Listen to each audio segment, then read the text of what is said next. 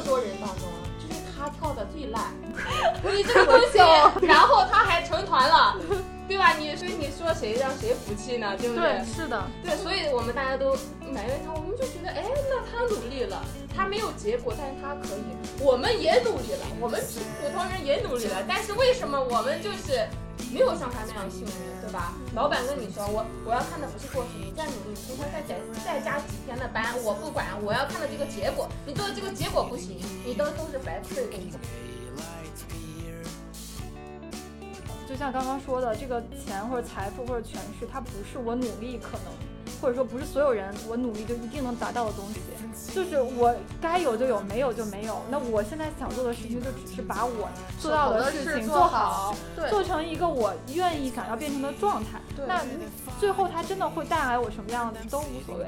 对，而且我发现我可能也并不需要那么多的物质，你们真的需要那么多的物质？是，我觉得不需要。必须要戴卡地亚的手手镯，必须要要要开保时捷，背 GUCCI 的包包吗？也不一定啊。对。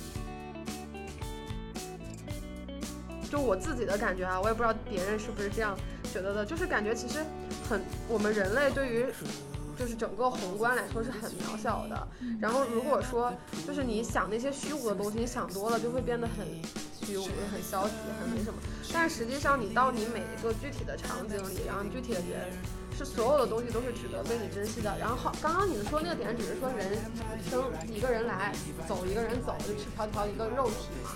就最后留下的不就是你这些经历和你的这些回忆嘛？就我可能比较偏，就是这种偏浪漫主义色彩一点，就是你就你整个人生就是就是一段旅程，一段体验而已。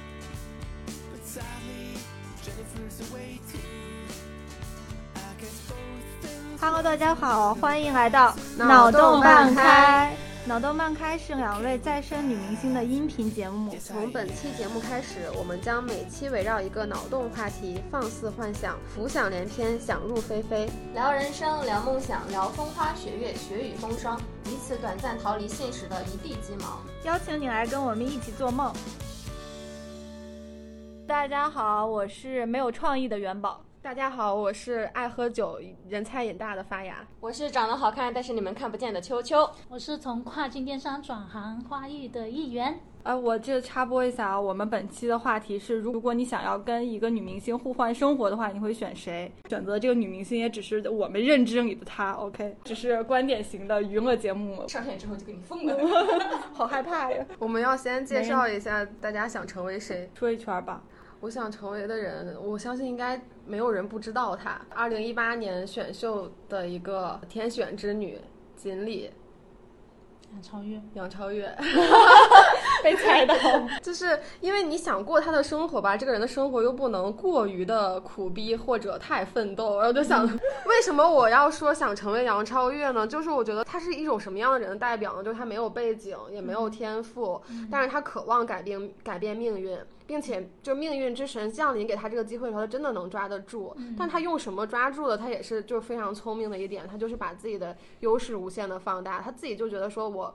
绝对最不想干的就是唱跳，我可能觉得我会去综艺，然后最想干的是演戏。就他会去懂得把自己美貌呀，还有一些就是综艺感，还有一些就是演戏上可能就能共情啊，他能去把自自己的优势放大。就是他对于整个娱乐圈最独特的一点，就是他真的非常的真实和自然，就他不太有镜头感。就为什么就有的人说。杨超越是真的有综艺感的，就是很多那个他后面上的一些什么那种农夫的节目之类的，他是农村出来的嘛，所以他可能有的时候会三个男生生不起来的火，他能生起来，然后他能徒手抓老鼠，然后能打打什么虫子之类的。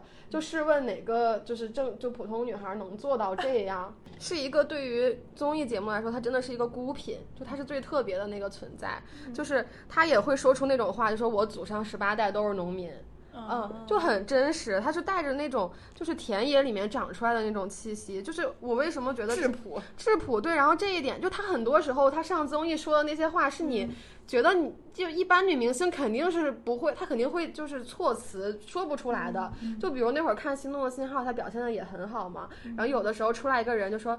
人家就是穿一个西装的男嘉宾，他说这个人一看是领导，对，然后就类似于这种就非常质朴，然后天真纯粹的东西，就是它这种独特才比较是稀缺性嘛，然后稀缺性才是有价值的东西。然后对于整个就所有做综艺节目的人都说，如果能遇到杨超越这样的选手，是做梦都能笑醒。从这个角角度讲，他是属于老天爷赏饭吃的那种。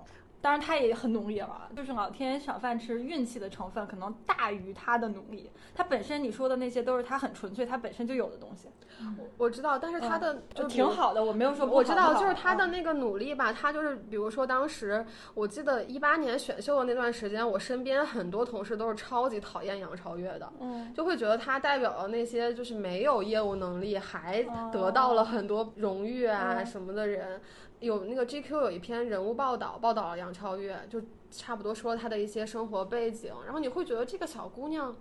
她是努力的，只是说她努力了还不行，还差距太远了差。距太远了，她的那个起跑线太低了。嗯就有有选管姐姐，还有整个总节目制作，在最后说，就是其实到那个他们当时选秀不是要成团是是十个人还几个人来着？哦，对。到最对对后二十个二十来个女孩的时候，有一些女孩就是。她知道自己排名在十几开外，他就不再去努力了，他就找其他的出路了。就可能我下一个想接个戏，想干个什么，发个歌，就不再为为了成团去做这个努力了。嗯但当时就是有那个节目总制片会发了话，发了那种朋友圈感言，就是说最后他非常欣赏杨超越，还有吴宣仪，还有段奥娟。他就说，在这个时代浮躁的时代，可能还能看到这三个人有一点干事儿的样子，就觉得可能是真的是通宵的在练，就通宵通宵的去练。那其实这一点就是你说，我是觉得这个努力吧，虽然。它不能构成，就是说我我觉得有多钦佩他或怎么样，因为觉得对于普通人来说，试问谁上班没通过几个宵？就这个东西确实是可能是比较容易做到的，但是只是说你不能讲她就是一个不努力就纯靠运气上来的女孩，她只是一个非常非常想因逆天改命，然后有强烈的改变欲欲望的。人，然后就是可能有一些人他是就是认命嘛，就认了可能自己就是个场妹或者怎么样，但他就是完全是一路摸爬滚打，他是要去改变自己命运的，嗯。这样子的一个女孩儿，所以我还觉得，就她现在算是把自己的路走宽了吧，也也会觉得，如果是经历她全部的人生也，也是挺可以去交换的，挺值得去交换的，嗯，就像其实现在娱乐圈大家都会有很多很多的人设，对。对，包括其实我们在出门的时候也会有很多很多的人设，就比如说我吧，我出门的时候只要我化完妆，我就跟你讲，我的人设就是非常非常的明显，我就是那个高冷御姐，我跟你讲，我是那个眼神就是飘露着对所有人的不屑一顾，走路都带风的那种，我跟你讲，我们每一个人都会有很多很多的面，就是我们想要把跟很多很多的面都是拿出来面对不同不同的人，就比如说我可能面对一些人，我就是属于那种温柔大姐姐型的，嗯是真的。然后我在面对另外一些人的话，那可能就是另外一番形象了。但是，就像他刚刚说的那个杨超越，哎。就觉得他这个人很真实，真实在什么呢？就是就他可能就没有那些所谓的明星光环，没有那个所谓的一个人设，他没有在演另外一个人。对，秋秋说的就是，其实我想总结的那个启发的那一点。对不起，就是抢你台词儿了啊！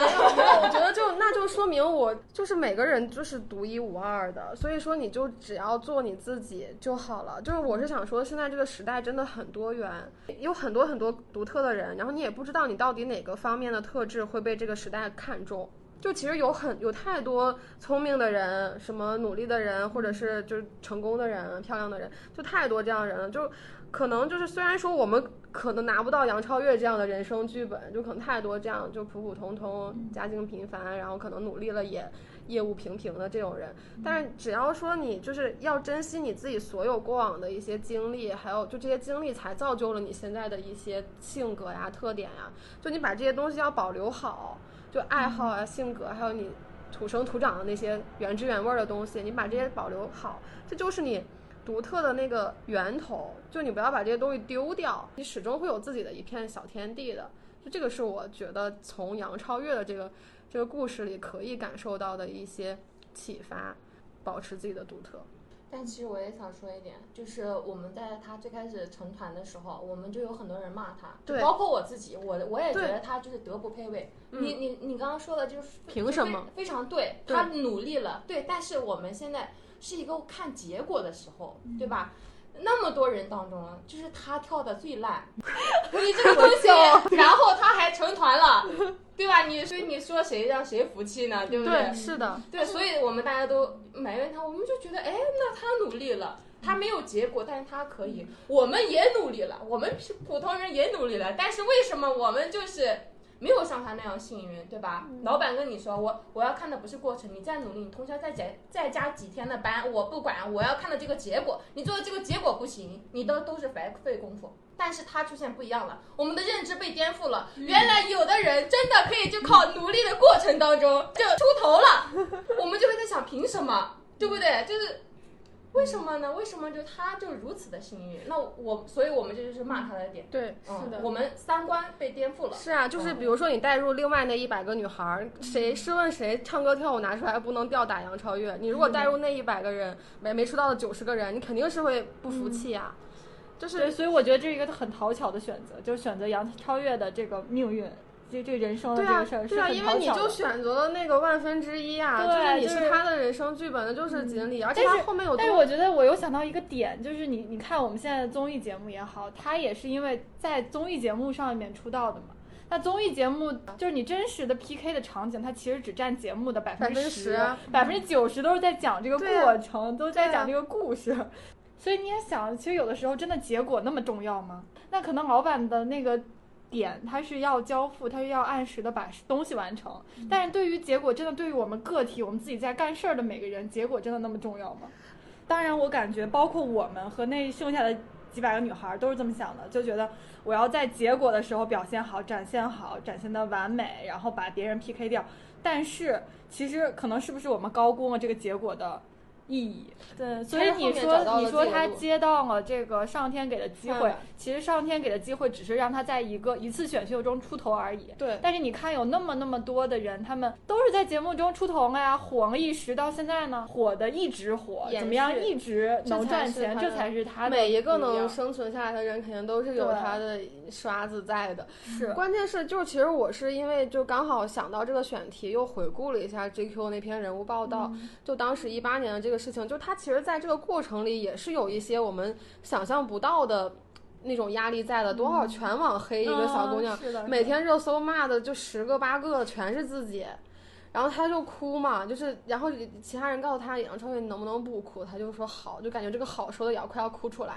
边哭边说，就是，其实就是我发现刚才那个元宝有说，就是节目到底需不需要看那百分之十的业务能力嘛？然后其实就是。那个选管姐姐们是说，包括跟拍导演是说，就他拍了十年选秀，他觉得很多女孩儿拍着拍着，就是过十天、过半个月、过一个月，就发现她们的眼神就不纯粹了。然后拍着拍着，她们就知道在面对镜头，大家会喜欢什么样的，就说什么样的话。比如说一开始一个女孩儿可能我就是不爱穿裙子，我为什么要穿裙子？我就只要穿裤子。然后面对镜头是会说，哎，嗯，给我找条裙子试试吧。这种，就她会改变自己，她会迎合大众或者怎么样。但是其实杨超越她还是始终在自己的那个。真实的那个范围里的，然后他始终带着自己的那个真善美，就我可能喜欢的人会有这种特质，明白？对，然后包括说，就是，而且我还想提延伸提一点什么呢？就是当时会发现，大家黑骂杨超越，还有一个点是，就既然你是就是你的出身是农村出来的，然后你又家境又不好或者怎么样，你就应该能承受更大的委屈，你就应你就不能哭，有一个节目叫《送一百个女孩回家》，对嗯。在送杨超越回家的时候，路上会聊一些，比如说比较深的话题，比如说你面对谩骂呀，你是怎么度过的，就是会很了解这些。但是他其实里面的回答还蛮轻松的，对他没有诉很多的苦，对嗯，这个感觉我是有的，就是包括之前经历那么多之后，你会自然而然的想诉苦是吧？我很苦好，累啊，为什么 对为什么上天没有为什么是我？对对对，当时是有这样一段话嘛，就主持人问他说，就是你累不累嘛？他杨超越是说，就是人活着哪有不累的？你不成名你也累，你工地干活你不累吗？晒得不行，谁都累，就只要是努力的活着，想让自己过得更好的人，没有人不累。因为你刚刚不是讲到一个故事嘛，就是那些有一个导演说拍那些女孩儿，然后就拍着拍着，然后那女孩儿眼里都没有光了，然后开始去选择去迎合大众了，不做她自己了。但是我就在想的是，迎合大众本来就是他们的工作，明星是要吸引粉丝的，粉丝是谁？就是大众，就是他们的工作就是要去迎合大众。所有的想要成为明星的人，嗯都想要更多的人去喜欢他们。嗯嗯，都想要去迎合大众，越多人喜欢他们，他们的身价也就越高，他们能赚到的钱就更多，对吧？他们想要当明星，无非就是想要这样的一个结果。没有人说我想要当明星是因为我要造福百姓，不可能的，大家都是想赚钱那是科学家，那是袁隆平爷爷。而且杨超越自己也知道，他他他来做这个选秀，最开始的目的就是为了那一千块赚钱嗯对，就是为了那一千块钱。但是后来他自己也没有想到他他能够成团，他能出道。我觉得他可能就是在他这一路上，就他能够保持自己的一个原因，没有想要说，哎，我就一定要当明星，我一定要成团，想我一定要出道多。他想的就是我就要赚这一千块钱，然后走人，明所，以他才能够坚持他到位到位但到位。凡你但凡你的初心变了一下，说我就想要赚钱，我就要当明星，我就要让别人喜欢我，他可能他就会变。嗯，但是其实还有一点就在于他小时候吃的苦是真的非常的多。对，当他成团出道之后，他不是说不敢奢望，他明白就是别人的喜欢，他可能就是只只是一时的。他明白就是他他很知道别人喜欢自己什么。你要说他真的没有一点迎合大众吗？是不可能的。那他老板让他去做什么事情，他难道不做吗？说我就不做，他要他就要说我要做我自己。就像你，就像作为一个广告，作为策划，你跟他说我要做我自己心中的一些理 念，为什么突然扎 我？我心中的这些理念，对不对？然后我完全不管不管别人啊，不管市场，不管那些大众的口味，对吧？我也不去调研人家喜欢什么，我就要去做我心中的那个东西，可能吗？不可能，对吧？其实他还是改变了的，他从最开始，而且也会把杨超越当成一个产品去分析了，它就是一个二零一八年的一个产物，整个产物上到底它是怎么样被捧成了这个样子，啊、它背后的现象啊什么的，这都是可以去分析。是的，再包括你刚刚就有分析了一点，就是你觉得他讲的一些话都非常非常的清醒，嗯但是其实呃，在我个人看来啊，嗯这个强调一下，在我个人看来，就是你只要吃够了一定的苦，你都会这样子。就是那些没有吃过苦的人，他吃到了一点苦，才会那个唉声叹气，才会觉得这个命运怎么对我这么的苦。但是你真的就是吃够了一定的苦，然后你就觉得这个世界上都是这个样子的，所有人都是苦的，你不可能当个明星就不苦，对对不对？对对，所以他明白这个道理，他吃的苦够多，所以他才会够清醒。嗯，是是是，这也是他的心理抗压能力很强。抗压能力真的太强了，不是一般人能做得为压力。在他最开始的时候早就已经经历过很多回了，对，可能是他那会儿也很苦啊，就是之前可能当个服务员儿他，学历也不好，初中辍学嘛，做女工，挣一千两千的那种。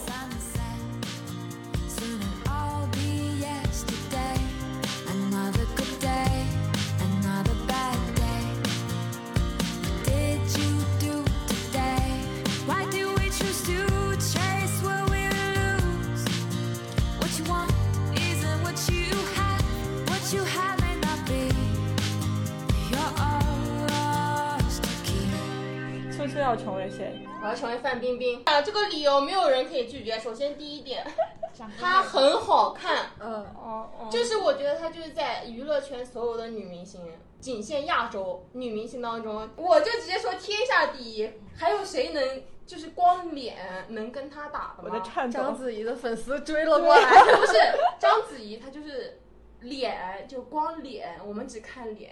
就是皮相嘛，就不是骨相。章子怡是骨相相对优越一些。反正我就觉得范冰冰好好 行，天下第一，确而实且她已经是天花板了，绝对。是的，而且嗯非常有钱。嗯有钱到什么地步呢？人家偷税漏税都有九亿 亿，我现在连九万块钱都没有。我有点害怕。我们这期是不是在玩火？好的，好的，好的对？吧？有钱、好看，而且贼霸气。什么大小 S 啊，然后是什么就是那个嗯，你们所知道的哈，那个年代的女明星都是要嫁入豪门的，对吧？然后，但是他就说，那我就是豪门，嗯，牛啊！掌声。你不觉得娱乐圈少了范冰冰，感觉没什什么意思了。你觉得吗？很配合哎，这个人就是好人，这个人太捧哎，哏哎。说一个啥都很，我的天！本来就是啊，你不觉得？哦，对范冰冰其实没那么多感觉，但是你纵观现在下来，好像娱乐圈没有话题了。就没有好玩的，他没了之后，还有任何一个人能打的吗？好平啊，就是没有啥水花。平平无奇。对，就是我在思想上，我自己想要成为什么样的人？首先，我想要成为一个富婆，非常简单又朴素的想法。可以，我就是想成为一个富婆，对吧？然后我还想成为霸气，因为我身为一个女性，我知道我我完全不想成为任何一个男性的明星，或者说一些就是有所成功的人。我只想成为女性，因为我知道作为一个女性，她们在成功的道路上是有多么的困难。就是大家对她的印象是什么？就是大家所有人都叫她金锁，因为她没有什么一个太过于成功的作品。但事实上，她真的有拿奖。二年零三年，凭借手机成为第二十七届大众电影百花奖最佳女主角。哦，然后，二零零七年凭借电影《苹果》获得亚欧欧亚国际电影节影后。还是有业务能力的。好的，啊、然后而且在一七年的时候，凭借《我不是潘金莲》获得第三十一届中国电影金鸡奖最佳女主角。嗯，是的，是他是演过几个好片儿的，有业务能力的，要能力有能力，要商业头脑有商业头脑，还长得非常的好看。嗯，就所有人想要黑他，黑他的点是什么？我们就先除掉这个逃黑他的点好像都双认识是啊，我我我看了一下，我翻了一下啊，包括之前的那些女明星，呃，内地的女明星，嗯，就黑的一般都是私生活方面的。关注我们的作品，不要关注我们的私生活。我们是个演员，我们是个明星。因为我是觉得范冰冰她给我们的认知是她的时尚造型跟红毯就美压过了他的业务能呃，力。我也是是想说这个，包括之前我们上大学那会儿，范冰冰范冰冰很火，她用一个面膜一个面膜脱销，嗯，然后什么那种日本的酒糟，然后什么都是她带火起来的，就是微商在朋友圈疯狂刷屏，印象是这个。还有一个就是她的爱情，对于我们这种吃瓜群众啊，对，就是我当我嗯脑补了一下，我要是学过范冰冰的人生的话，她前半段那种 想经历，然后我就只想经历她中间那一段辉煌，然后不要跟李晨搞对象，在中间那一段独美。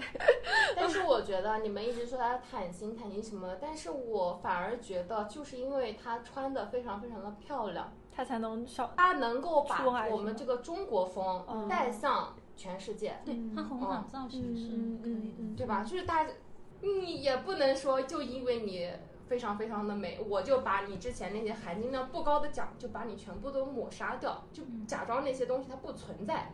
嗯嗯嗯，聊蜜姐吧，因为小时候看他的剧是比较多的，小时比如说，呃，仙剑，仙剑那一些还是可以的，还有那个什么，跟林心如演的《美人心计》，是一步一步成长过来的一个女明星。她经历过一段被黑的很惨的一个日子，然后那个时候他那那个时候全网黑，呃我觉得你们选的这几个都很有都被黑了很久。对，对对，哎，我看到一句话，哎，就是说，有人说杨幂这个人就是再难不说难，再惨不卖惨，可能这算一个原因吧，可以在爆红？之后，她竟然能放下她的事业去跟刘恺威结结婚生孩子，这、嗯这就是一个我觉得她很果断的一个决定。对对对对，她可以哦为爱情，奋不她连。对她看她照片跟她的行动而言，我还是觉得她算是一个很果敢的女生。对，敢爱嗯敢爱敢爱敢恨，恨对，很果敢，确实很牛逼啊！我在当下这件事情，尤其是在感情方面，我可能前段时间会很纠结，会很争拗。嗯当我想通了之后，我会很果断的就不拖泥带水。对，不拖泥带水，嗯，该干嘛的干嘛，该清算的就清算，大家就也就很通透的。那一段挣扎的时光是真的挣扎。我会更变成就是敢爱敢恨吧，嗯包括以前很多人跟我说，你回忆之前的那个行业很好啊，就你就生活就比较好一点了，就为什么还选择辛苦的花艺行业？因为我不爱了，我为什么还要回去？对，我花艺行业其实按照我的工资来说，只有三分之一，嗯很苦，而且在那边的时候，你就八七个七点五小时嘛，可能好大小大小周咯，就还可以。但是花艺师的话就只能休休息一天，一天那一天。那你为什么还要选择做这个？那不不回去那个坐办公室又可以很轻松，因为我不爱，那我就再好我也不回头了。嗯，对，我觉得他身上这一点还是比较吸引我的。我们听众朋友解释一下，就是议员之前是在深圳的跨境电商，嗯而且已经做到很不错的一个 level 了。然后之后他又选择去重新开始做花艺，因为我觉得女生果敢的很少，尤其是在事业的时候，选择命人的事业跟爱情的时候，嗯，女生会选择爱情，但是我觉得她的事业也没有落落下特对别多。是的，所以这一点是我想要去追求的。其实我蛮渴望爱情的，虽然说我没怎么谈过。这里征一下婚啊，征征一下婚位，啊征婚位在这儿了，征婚位，哎，每一期我们的播客都有征婚位，就征婚牌放这儿。OK。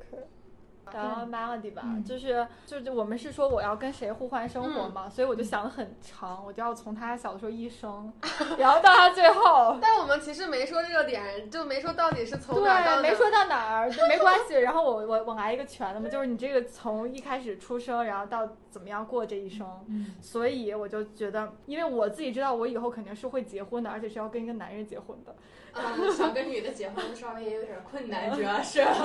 但也不是不行。然后呢，我就觉得，嗯，生孩子这个大概率应该也是要的，就是经过反复深思熟虑了之后好后，全面哦。对我只是想一个女明星。之后深思熟虑了之后，对比了就同时期的很多女明星，最后我觉得，嗯，Melody，我要过她的生活。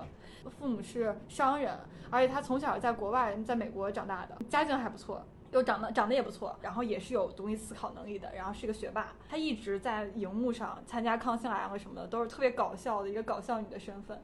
她是因为她的贵妇的特质，还有她的 A B C 的腔调，然后大家就觉得好好笑、好可爱这样子的。然后呢，现在又有两个女儿，所以觉得哎是很完美的一生。对，然后老公也很爱她，然后她自己也是，就之前聊她御夫之道嘛，就说她每年会出出个几次的国回美国，然后回美国，要不然就陪陪家人呐、要不然就说我我在办税。然后她老公说你什么时候回来？她说我还没有办完，办好几个周个我讲讲到他很多观点的时候，她就会说，现在的女孩儿，你们又想说，哎，我要生孩子，我要事业有成，我要怎么怎么样？你们想太多了，你们给自己绑太多的枷锁了。其实不用那么紧张的，不用那么严肃的，不用特别苦大仇深的，我要奋斗，就 take it easy，就很简单的去面对什么事情，开开心心的做我想做的事情就好了。而且他结婚之后也没有说把他的事业就抛掉了，结婚之后他反而会说，我现在会看，如果是我很开心的事情，不要钱我都会做，但如果是我就不太开心的事情，我绝对不会跟他合作。就是一个怎么说非常自洽，然后又非常的有自我的认知、自我的感受，就非常讨喜的这么一个美满的感觉是美满的一生的这种状态，呃，哦就是很想当一个贵妇，很想当很有梗的一个贵妇，这样的过美满一生。其实你想啊，我们有的时候在聊这个题目，其实。之前我看过一个 HR，他就说，他说你有有的时候你认识这个人，不要去问他说你想干什么样的事儿，你问他说，哎，你的同学们，你觉得现在混的最好的是谁？然后那个人就会告诉你啊，我觉得混的最好的是谁谁谁，他现在是某个厅长。之后那个老师就说，你看，每个人对别人的评价才是你自己的价值观。那你刚刚说的第一是钱，第二是权，那你就是这就是你的一个价值观。就能投射出我们到底真正真正真正的想要什么样的状态，什么样的生活嘛？因为我想说，哎，如果我有一个孩子的话，一般不都是说父母为孩子会谋得比较长远嘛？就像我们的爸妈总是想让我们在一个轻松体面的生活里面，女孩嘛也不用太累，体体面面的，到时候结婚生孩子就很传统的一个想法。你又再反过来想说，这种生活真的不好吗？这种生活其实是很多人很难以梦寐以求的。对，啊，就你根本够不到的，你这一辈子你也够不到这样的一个生活，就是一个体面的、轻松的生活。我要有丈夫、有孩子围绕着你，然后在晚年你也不会孤单，这其实是一生一个还不错的状态。你把这叫还不错的状态，你的用词真的非常非常，很棒 这是超棒的一个对啊，状态很棒一生。哦。其实对于个人来说，我觉得真的很棒啊，这样子。秋天該很好，你若尚在場。秋風即使帶涼，亦漂亮。深秋中的你，甜蜜我梦想。就像落叶飞，轻敲我窗。冬天该很好，你若尚在场。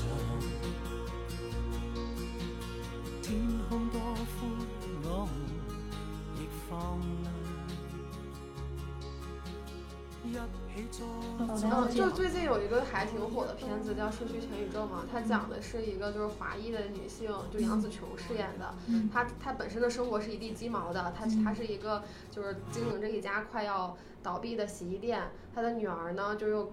是谈了一个女朋友，是拉拉，然后她丈夫呢又很不成器，她整个儿还有一个特别顽固的父亲，老父亲，就她整个的人生就是一地鸡毛，但是她在这个时候呢，就突就突然在一次报税的旅程中，老公带她开启了一个就是多元宇宙，她在那个宇宇宙里面就是是能体验各种各样不同的角色，她可能也是杨紫琼本人，就是女明星，然后是各种各样她。编剧开了很多很多的脑洞，也甚至有的那个场景里人的手指头全都是热狗，就他的他的那个就是可能有点 R 级片儿，所以国内没有上映。就它整个有一些比较重大尺度，在就在那个所有的宇宙里呢，最大的那个 BOSS 居然是他那个叛逆的女儿。就是他在那些宇宙里面也去突破了一些自我，然后也去做了一些突破等等，就各种各样的，然后最后又又是一个救赎治愈的故事。就这个东西不存在剧透，但是它就是因为脑洞开得太大，甚至里面还有一个石头的宇宙是我很喜欢的一个宇宙，就甚至在电影里放了 PPT，就是是比较开脑洞、无厘头的一个喜剧片儿。但是它在这个里面就整体你看下来，你会觉得特别的过瘾，就它最后你会觉得就是你会说说到两个点都是说就是会觉得人生到底是虚无的还是具体的，就这种点。哦没有，你刚刚不是说就是那个就是命什么人人怎么怎么样，就是到底嗯命理学是对对对，哦，其实探讨的都是一个点，一个点，对，嗯就而且就是那个，就怎么说呢？就他那个电影，你看完了就好像似懂非懂，你也不知道他到底讲了点啥，就大概的那个意思。我是感，就我自己的感觉啊，我也不知道别人是不是这样觉得的，就是感觉其实很，我们人类对于。就是整个宏观来说是很渺小的，然后如果说就是你想那些虚无的东西，你想多了就会变得很虚无，就很消极，很没什么。但是实际上，你到你每一个具体的场景里，然后具体的人，是所有的东西都是值得被你珍惜的。然后好，刚刚你们说那个点只是说人生一个人来，走一个人走，就赤条条一个肉体嘛。那最后留下的不就是你这些经历和你的这些回忆嘛？就我可能比较偏，就是。这种偏浪漫主义色彩一点，就是你，就是你整个人生，就是就是一段旅程，一段体验而已。所以你具体的这些，你你你每个人都是不一样的，然后你每一个当下此时此刻的你就是最好的你，然后你每一个所有你走的路、经历的事情都是。都是决定了你现在的样子嘛，所以说就是我们可能，就是也许可能我们现在是肉体在这儿，我们也经历着不同的多元宇宙，然后也去过着一些其他其他的人生。但是他回到自己这一地鸡毛的生活，最后呢，他也会是被救赎了，也是又又又自洽了，又又融合在自己的这个生活里。他也没有想要去放弃他现在的生活，嗯，就是整个大概是那么一个意思。所以就是跟我们现在聊这个题。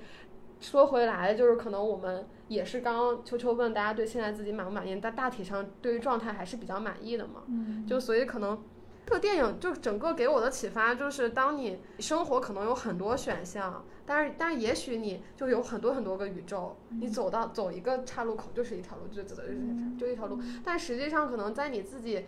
好好想过之后，就比如说，你说你哎，好好想过之后，放弃了一份工作，现在想去去后面几十年想选定一个花艺的方向，怎么样？就你怎么选都是对的，因为你自己就在这儿。对对对对就你怎么对你怎么选都是对的，都向前走，就你乱乱选都可以，每一条路都是对的。是我之前看嗯过有一个自由职业的采访，他说，当你选择一条路之后，你会发现这条路慢慢就铺开了。对，哦，嗯，他这个就是好像就是说，当当你想清楚了、做好了、有勇气做好这个决定的时候，那就那就乱选盲选，就期待值是默认一样的，这或许也是一条还不错的策略。嗯嗯嗯嗯嗯，对，就大概是是会这样一个想法。对，其实看到，嗯，你说，有没有可能就是你选择之后，你就只能就是接受了这么个结局呢？就是你就是我觉得是所有的选择，就是你所有的觉得你选这条路和那条路合不合适，因为你有一个大价值体系了。对，但是这个人生就是在经历这个事情就是没有价值体系的。我说错了，我就是没有价值体系的，我不管做出什么事是没有对错的，自己会自给自己上上枷锁，这个评价就是这个枷锁。但是其实人生是没有的，只是一一段旅程而已。对，是吧是的，是的，是的嗯，就你整们你们真的能够就是去做到，就觉得人生是没有对错。是什么样你指的？是在对世俗的评判体系里是吗？是，有钱，然后怎样，等等等，点儿点儿点儿那种，哎是吧？？类似类似。哦，呃，我是觉得没有办法完全出世，就是你我肯定是要社交的。比如说我身边的人都是在这个程度的话，那我肯定想靠近和就不想掉队，就不想跟他们没话聊。那你只能保持你自己不断的在向上和在提升。嗯但是你可以保证的是你自己能尽你所能去迈那个台阶，但你一开始的那个底是你没有办法选的嘛。嗯就是所以说，我觉得不存在那种就是会会气愤，或者是去抱怨，或者是去自卑或者什么那些，我觉得是不存在的，因为那些东西你决定不了。就是你能决定的，只是你这一生的你的那个厚度，到底你要是，你要去把你自己的有多丰富的体验，或者你所有东西是你自己给自己的，就这个点，我觉得是不会去去有一些其他的那些不好的心态去面对这个事情。我原先可能也会想说，哎，我要挣多少钱？哎，我应该挣多少钱？我我看起来像什么怎样的人，是吧？然后后面会发现，就像刚刚说的，这个钱或者财富或者权势，它不是我努力可能，或者说不是所有人我努力就一定能达到的东西。就是我该有就有，没有就没有。那我现在想做的事情，就只是把我做到的事情做好做成一个我愿意想要变成的状态。对那嗯最后它真的会带来我什么样子都无所谓。对，而且我发现我可能也并不需要那么多的物质，你们真的需要那么多的物质吗？是我觉得不需要。必须要戴卡地亚的手手镯，必须要要要开保时捷，背 GUCCI 的包包吗？也不一定啊。对是。Tiffany 的钻戒我必须要，我如果我要结婚的话，好好好，就是我的意思是，就是不是说躺平，而只是说更舒展了一点儿。就是对。我做好我的过程，我结果我都接受，就或者。对，或者有的时候想，那那些物质来说，他们真的就是，就也只是代表一个身份而已。我真的需要他给我带来的这这这层加持吗？好像我自己也不需要。我甚至开心，我穿个拖鞋，今天穿的拖鞋十多块钱，我也觉得很舒服。就是这样。我觉得其实有的时候看那个 Melody 或者看啥，我觉得作为贵妇也不一定是真的我要多少钱来装扮我自己的车车、房子，然后孩子。呃，然后只是说，哎，我有那个贵气在。我觉得人就是有你散发的那种气质在，而不是说有那些东西在。就对追求的不一样吧，就可能我就也会越来越清晰自己到底追求或者对，或者我觉得其实追求零几个零是一个 让人追求零，一哭了，一哭。有零吗？有一吗？这换个形容词，啊，对，追求你财富的量级，嗯嗯，嗯。这还挺让人焦虑的吧？嗯，嗯嗯，不过有些人，有些人可能会觉得那个目标更实在吧，就他会觉得是更有具象的，对，不会那么说。嗯，好吧，那今天的节目就这样啦，啊，一起拜拜，拜。拜，拜拜 下期见 下期见见。